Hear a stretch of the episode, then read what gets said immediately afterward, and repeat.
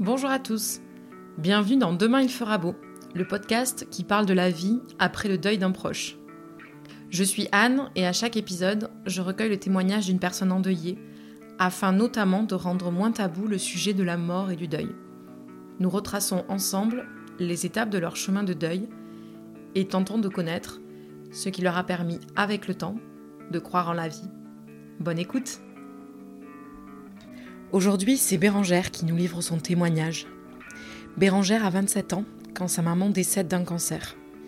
Dans son récit, sous la forme d'un monologue, elle nous parle de la maladie, de l'hôpital, de l'accompagnement des derniers instants de vie. Que dire à quelqu'un qui se sait condamné? Que s'autorise-t-on à dire, ne pas dire? Bérangère a eu envie de nous partager ces moments dans la description la plus précise, comme un moyen de revivre ces derniers instants avec sa maman. Elle nous embarque avec elle, nous ouvre la porte de cette chambre d'hôpital. Nous devenons alors spectateurs de cet instant qui oscille entre la vie et la mort. Et après ce grand départ, que reste-t-il de nos défunts? Bérangère a l'intime conviction qu'ils s'infusent en nous. Je m'appelle Bérangère, j'ai 33 ans. Je vis à Lille depuis bientôt un an avec mon compagnon et notre petit chat Anita. Et je travaille dans le secteur du livre numérique. Ma mère a eu un cancer quand j'étais petite, donc à l'âge de 7 ans. Et ça m'a énormément marqué. Et je pense que j'avais très peur qu'elle meure. En fait, il y a toujours eu la mort un peu quelque part euh, à côté de moi de par mon histoire euh, mon histoire familiale, j'ai euh, le frère de mon arrière-grand-père qui a été déporté dans les camps. Et c'est quelque chose qui a été, assez lourd dans ma famille, en fait. On parlait beaucoup de lui. Euh, je pense que euh, avant que ma mère décède, ça n'était pas vraiment si concret que ça. Je dirais que quand j'ai vu vraiment ma mère morte à la morgue, là, j'ai compris ce que c'était, en fait. La mort la plus brute possible. Donc finalement, la mort, elle a toujours été là autour de moi euh, par euh, le souvenir, en fait, euh, de, des proches. C'était une présence.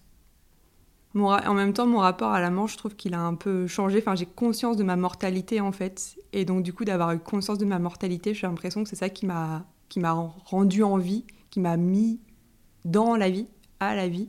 J'ai l'impression que j'ai découvert plein de choses en même temps. J'ai découvert la mort, ce que c'était de voir un être cher en train de mourir, se dégrader physiquement, rentrer dans le monde adulte. En fait, euh, la maladie de ma mère et sa mort, ça a complètement changé ma vie.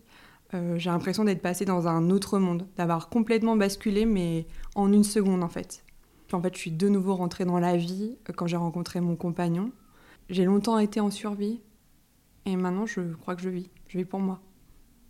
Alors en fait, euh, ma mère, en 2015, début 2015, est partie avec sa famille en voyage euh, pour la commémoration d'Auschwitz. Et moi, je n'étais pas présente. Et ma cousine m'avait dit que ma mère, elle trouvait ma mère un peu fatiguée, très agitée. Et donc, je lui ai rendu visite et elle était très, très, très amaigrie, très fatiguée, une voix cassée, très en colère. Elle était à la retraite depuis, depuis deux ans et je voyais bien que ça allait pas. Elle disait qu'elle voulait mourir. J'ai compris qu'il y a quelque chose qui n'allait pas, mais je ne pensais pas que c'était une question qui était liée à la maladie. Enfin, je me disais euh, qu'elle était en détresse, plutôt en détresse psychologique qu'en détresse euh, physique. Et donc, c'était une période compliquée parce qu'on était un petit peu en froid. J'avais pris un peu de distance avec elle euh, pour diverses raisons. Elle m'a appelé un, un midi et elle m'a laissé un message vocal en me disant que elle était malade et qu'elle était à l'hôpital. J'ai compris que c'était très grave. Je ne sais pas comment l'expliquer, mais j'ai senti quelque chose au fond de moi qui me disait que la vie allait changer et qu'elle allait mourir. Et à partir de là, euh, il s'est passé un mois et demi en fait entre le moment où elle a été hospitalisée et jusqu'à son décès. Donc ça a été très violent, très intense, très rapide. Et j'avais l'impression de basculer dans une sorte de, vortex, quelque chose qui m'aspire en fait, et j'avais plus vraiment de prise en fait sur la, sur la situation. Euh, je me souviens que je suis allée la voir euh, tout de suite euh, à l'hôpital, que j'ai réussi à avoir un rendez-vous avec le médecin qui m'a dit qu'elle avait un cancer, un cancer de la peau. Et ce qui a été, je pense, assez choc, difficile en fait durant le moment où elle était à l'hôpital, c'était de la voir en train de dépérir en fait. Il y avait des, marques du cancer clairement sur son, sur son corps, euh, au niveau du cuir chevelu. Euh, euh, elle avait du mal à marcher, elle avait du mal à respirer, elle avait des tumeurs apparentes dans le dos. Et donc du coup ça a été une confrontation mais immédiate en fait avec la maladie et moi j'étais pas préparée à ça en fait. j'ai, l'impression de m'être pris ça en pleine figure et j'avais l'impression que d'être très très seule dans ce qui se passait. Et en même temps, j'étais très proche de ma famille. Ma mère a six frères et sœurs. Tout le monde allait la voir régulièrement, on faisait des roulements, on s'organisait. J'ai de la chance parce que dans mon entreprise, mon patron a tout de suite compris ce qui se passait et a été extrêmement compréhensif. Euh, euh, très bienveillant. Euh, J'essayais de faire le mieux mon travail possible, mais j'avais vraiment la tête ailleurs. Mes amis étaient très présentes et présents, et c'était assez. C'était vraiment difficile de rester sur le moment présent, d'essayer de vivre, et en même temps, j'avais ma mère tous les jours au téléphone. Et au fond de moi, tout le monde me dit non, mais ça va aller, ta mère, ça va aller, elle, va y arriver, on va s'en sortir. Et moi, je, je disais mais non, mais elle va mourir. Elle va mourir. Je, le savais, mais peut-être que c'était quelque chose d'inconscient pour me, pour me préparer, en fait. Je, me disais, elle va mourir, mais en même temps, c'était pas possible pour moi. Donc les semaines passent, je, j'essaye de, d'être présente le plus possible, de, de, la soulager comme je peux. On parle pas de la maladie. Je sais plus, au bout de trois semaines, euh, mon oncle m'appelle et me dit euh, qu'il a eu un, un, rendez-vous, un appel avec le médecin euh, qui, le, qui nous a annoncé que le cancer était généralisé. On n'a pas, pas parlé à ma mère, donc le coup tombe en fait. On sait qu'elle va mourir, on ne sait pas quand, on ne sait pas combien de temps. Ouais, quand j'y repense, en fait, euh, je me blindais beaucoup, en fait. Cette réalité est arrivée, mais je voulais pas, je voulais pas l'accepter. Et ma mère est passée par des phases différentes. Je pense qu'elle, elle savait très bien ce qui se passait. Au début, elle était très en colère d'être à l'hôpital, m'a tenue pour responsable de sa maladie. C'est comme ça qu'elle a réagi. Et après, on n'en a jamais reparlé de la maladie, quoi. On se voyait ensemble, on passait du temps ensemble, et moi, je savais pas comment me comporter avec elle. À la fois, j'étais très heureuse de la voir parce que je prenais soin d'elle, je, je passais du temps avec elle, mais à la fois, ça me déchirait le cœur parce que je savais pas quoi faire, parce que j'avais peur, parce que je pensais que j'aurais plus de temps pour parler de choses intimes ou parler de la maladie avec elle. En même temps, je voulais pas nous replonger dans cette, euh, ce quotidien qu'elle avait. Et c'était c'était dur en fait certains moments de elle me demandait de lui euh, de lui mettre de la crème sur le visage de de l'aider pour aller euh, prendre sa douche, pour marcher, pour, pour l'amasser. Et c'était, il fallait pas que je montre. Moi, je, je voulais pas lui montrer que j'avais peur. Je voulais pas lui montrer que ça me brisait le cœur. Je pense que j'ai pas été assez accompagnée et j'ai l'impression que j'ai pas été assez présente pour elle, que je suis pas venue assez. Mais j'ai fait avec ce que j'ai pu, comme je pouvais. j'ai fait avec les moyens du bord. Une semaine, je devais venir un jeudi.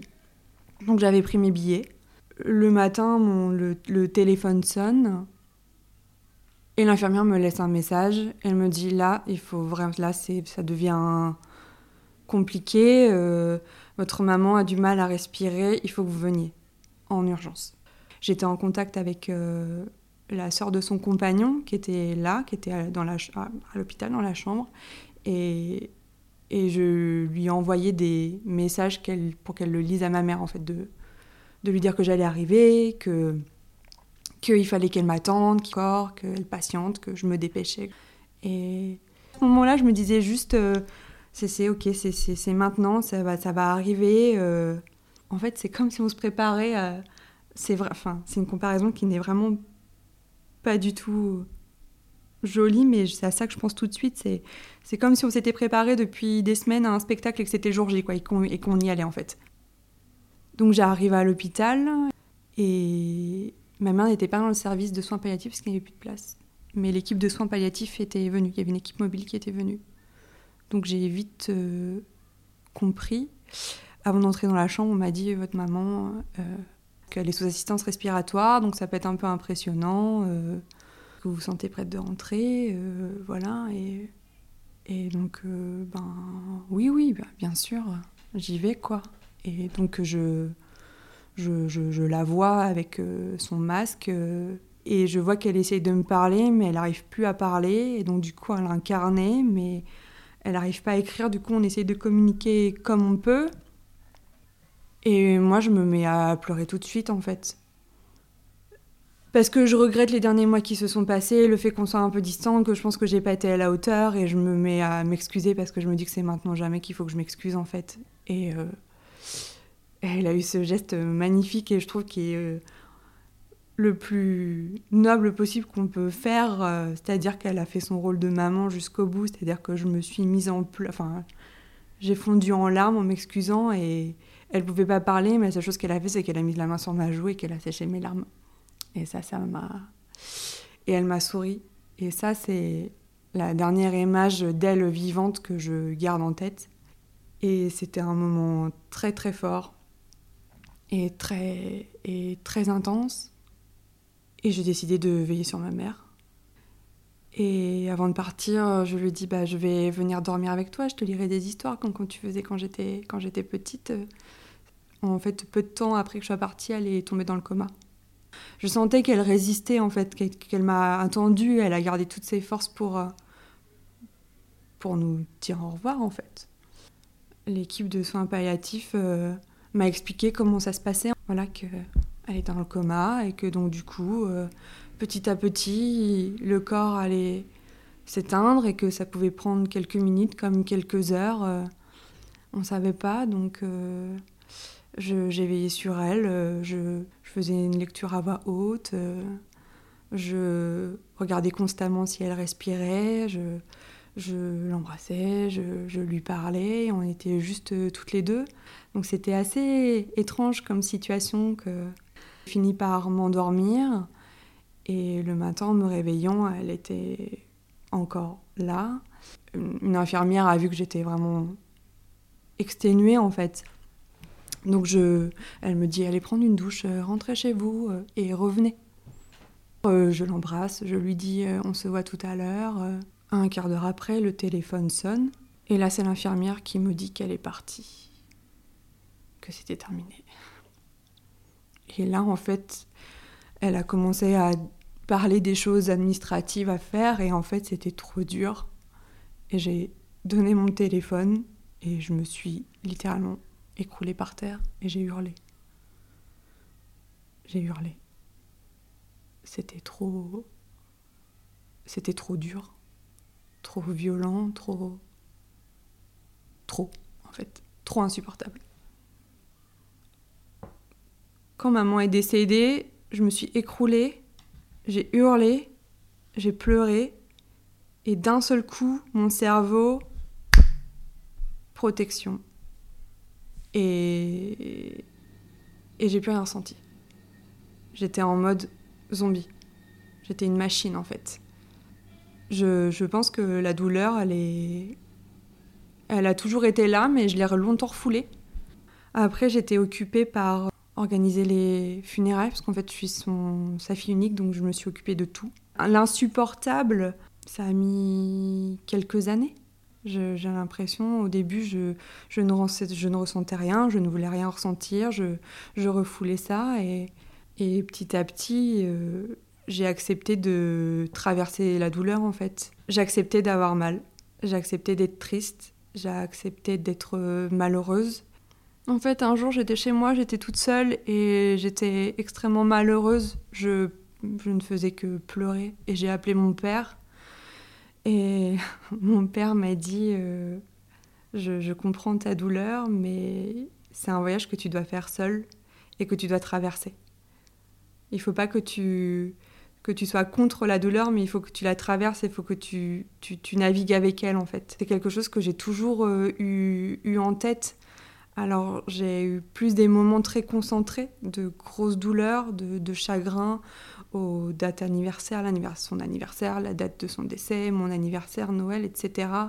Ou par exemple ça pouvait être des choses qui me, la, qui me rappelaient, qui me faisaient penser à elle ou des musiques, mais j'ai jamais essayé de j'ai jamais essayé de, refouler en fait la tristesse que j'avais, mais par un mécanisme de, de, survie et de défense, je le, remettais très très très loin, mais c'est comme si c'était une porte que je m'autorisais à ouvrir de temps en temps en fait.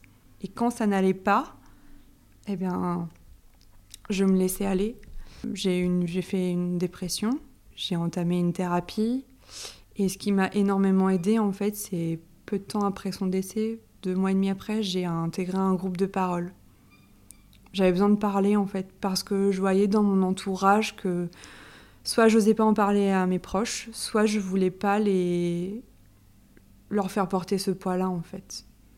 en même temps, j'avais tout le temps envie d'en parler, j'avais envie de voir n'importe quel inconnu et de leur dire que je venais de perdre ma mère et que, et que c'était horrible et qu'il n'y avait que ça et que je voulais que... En fait, je voulais que tout le monde... Euh, souffre autant que moi je souffre, embrasse ma, ma, ma douleur, mon chagrin, ma souffrance, ce, ce trou béant que j'avais. Et, et, du coup, j'ai intégré un groupe de parole et ça m'a énormément aidé. L'association Empreinte, il propose des, des groupes de parole euh, avec des personnes endeuillées euh, d'âges différents. Ça peut être euh, perte d'un mari, d'un enfant, d'une sœur. et ça fait énormément de bien en fait, parce qu'on se sent moins seul, on se dit en fait, je suis plus tout seul à vivre ça, en fait, à vivre cette situation, et, on se tient les coudes et on est solidaire, et ça, ça m'a sauvée. Et je pense que de rencontrer mon compagnon aussi, c'est ça aussi qui m'a remise, euh, qui m'a remise dans la vie, en fait. Je pense qu'on peut parler de la mort, mais d'une certaine manière, avec certaines personnes, en fait. C'est-à-dire qu'il y a des gens qui ont traversé la mort. Je pense qu'on peut rentrer dans, dans les détails, on peut dire des choses. Moi, il y avait des choses que j'avais besoin de dire. Euh, euh, qui ont été qui étaient dures. quand j'ai vu ma mère à la morgue, ça a été un traumatisme énorme en fait. Enfin, ça m'a, c'est une image que j'ai encore en tête. Euh, j'en avais des flashbacks quand j'étais euh, au tout début. Enfin, et je pense que tout le monde n'est pas prêt à entendre ce genre de choses. Et tout dépend du degré peut-être de proximité qu'on a avec les gens, être cette capacité à se à, être vulnérable en fait. Quand on fait un deuil, on est extrêmement vulnérable. Les gens ont toujours été très bienveillants et, à mon écoute, c'est juste moi qui ne voulais pas, je voulais pas les embêter avec ça. J'avais pas envie de me montrer triste ou de me montrer euh, très fragile en fait. Finalement, euh, il y a des moments où je me suis beaucoup renfermée en moi-même et je plongeais dans une, oui, dans, dans un, dans un trou, j'étais dans le noir et je, voulais pas je voulais pas le montrer aux autres. Ça a déclenché plein plein de choses aussi, des, choses que j'avais pas réglées, des choses dans mon rapport avec ma mère, avec ma famille. Euh, il y a eu un besoin de, déconstruire, de, de, de, creuser, de déterrer des secrets de famille. Enfin, ça a été euh, ça a été un sacré travail euh, psychique et émotionnel. Je suis passée dans un autre monde où ma mère, elle est plus là. J'ai plus sa présence et son soutien. Et parfois, c'est très dur. Mais de par notre relation qu'on avait, je vais dire quelque chose qui est difficile, mais c'est ma réalité. Euh, je suis malheureuse que ma mère ne soit plus en vie. Et en même temps, sa disparition, ça m'a libérée. Ça m'a permis d'être qui je suis et qui je veux être. Et je sais que c'est quelque chose qui est. Je sais pas si c'est. Enfin, j'ai l'impression que c'est quelque chose qui peut être un peu tabou. C'est une réalité euh, qui est pas facile et que je crois pas avoir dit à, à, beaucoup de monde. Parce que je pense pas que c'est quelque chose qu'ils puissent entendre et comprendre. J'avais honte de le ressentir, mais non, j'ai pas honte de dire que la disparition de ma mère, euh, c'est un, c'est un manque, mais en même temps, c'est une libération. C'est comme si j'avais un sac qui était plein de cailloux depuis 30 ans et je les ai alignés devant moi et je les ai regardés, je les ai pétés en deux. Ceux qui m'intéressaient, je les ai cassés en mille morceaux. Il y en a d'autres, je les ai jetés. Pour l'anniversaire de ma mère, j'achète des fleurs, j'achète des pâtisseries, j'allume des bougies. Ça c'est le petit truc que, que je fais euh, tous les ans. Et c'est, c'est, c'est ma journée, c'est le moment où je, sais pas, je, lui, envoie, je lui envoie ce qu'elle aimait. Quoi. J'ai lu euh, L'année de la pensée magique de Joanne Didion, qui est un livre absolument remarquable sur euh, la mort et le deuil. Joanne Didion, en fait, a perdu son mari d'une crise cardiaque soudaine un soir de décembre je crois, quelques jours avant, avant Noël. Elle vivait avec son mari depuis 40 ans, ils travaillaient ensemble, c'était un couple qui était très très proche et très fusionnel. Et en fait, euh, elle raconte cette année en fait qu'elle traverse sous le choc en fait, sous le choc de son absence, sous le choc de sa disparition, mais d'une manière écrite très très intellectualisée, très froide, très presque parfois chirurgicale, mais en même temps c'est tellement précis que ça je dirais c'est comme si ça l'a serré le cœur en fait. À travers cette, écriture distante, on sent tout, tout le chagrin et tout, et tout le désespoir en fait. Et c'est un livre qui m'a énormément marqué, ça m'a énormément touché, vraiment. À un moment, je me suis assoupie et donc j'avais une couverture et j'ai senti comme si on me touchait le pied et comme si on me bordait, en fait comme si on rentrait la couverture dans le matelas peu de temps après, je me suis réveillée, il n'y avait personne et j'étais persuadée que c'était elle. Une chanson que je vais écouter. Mais moi, en général, enfin, de manière générale, dans ma vie, je crois aux signes, en fait. Aux, chiffres, au nom des rues, aux rencontres que je vais faire à tel endroit, à tel moment. Donc oui, bien sûr, je crois à sa présence, elle est là. Elle est là, elle est là tout le temps. Euh, même, euh, je me suis fait tatouer un dessin d'elle tout de suite. Euh. et je crois surtout que nos morts s'infusent en nous. C'est ça que j'ai ressenti. Quand ma, mère est, quand ma mère est partie et quand ma grand-mère est décédée, voilà, c'est comme si elle me. Voilà, c'est comme si j'infusais d'elle en fait. Leur force, leur caractère, leur, leur énergie, leur combat. Quelque chose de très fort que j'ai ressenti et que je ressens toujours. Il fait très très beau. Ça a longtemps été nuageux. Il y a eu quelques éclaircies, mais maintenant, il fait très beau. Le temps est bon, le ciel est bleu. Pour ne pas rater les épisodes de Demain il fera beau, abonnez-vous à ce podcast. Vous pouvez également nous suivre sur Instagram, at demain il fera. On se retrouve très vite pour le prochain épisode. D'ici là, prenez soin de vous et promis, demain il fera beau.